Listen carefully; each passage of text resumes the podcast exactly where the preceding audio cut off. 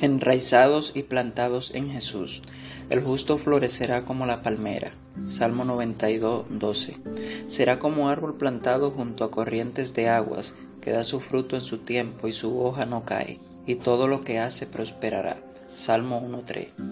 Estos textos describen la feliz condición del hombre o de la mujer cuya alma está enraizada y plantada en Cristo, pero siempre hay peligro de quedar satisfechos con un trabajo superficial, siempre hay peligro de que las almas no se anclen a sí mismas en Dios, sino que se contenten con vacilar de aquí para allá, haciéndole juego a las tentaciones de Satanás. ¿Ha comenzado a ver los defectos en su carácter? No se sienta inútil y desanimado. Mire a Jesús, quien conoce todas sus necesidades y se apiada de todas sus debilidades. No es vergonzoso confesar nuestros pecados y abandonarlos. La vergüenza está en aquellos que conocen sus pecados y continúan en ellos y apenan al querido Salvador por sus caminos torcidos.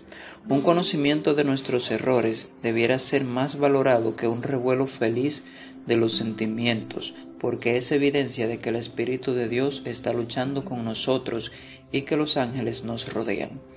En una contrición genuina por el pecado, vayan al pie de la cruz y dejen allí sus cargas. Vayan con arrepentimiento a Dios porque han quebrantado su ley y con fe en que nuestro Señor Jesucristo perdonará sus transgresiones y los reconciliará con el Padre. Crean lo que Dios dice, tomad a pecho sus promesas.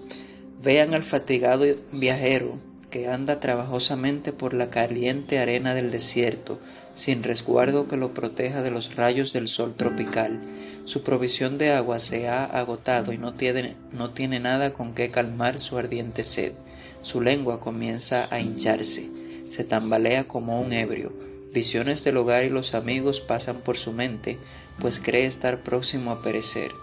Repentinamente ve a la distancia, elevándose por sobre la triste vastedad arenosa, una palmera, verde y floreciente.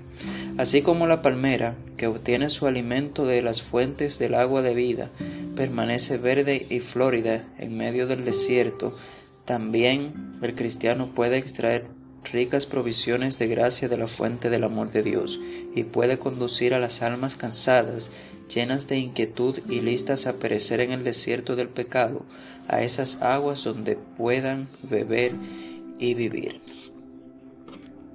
Matinal desde el corazón de Elena G. de White.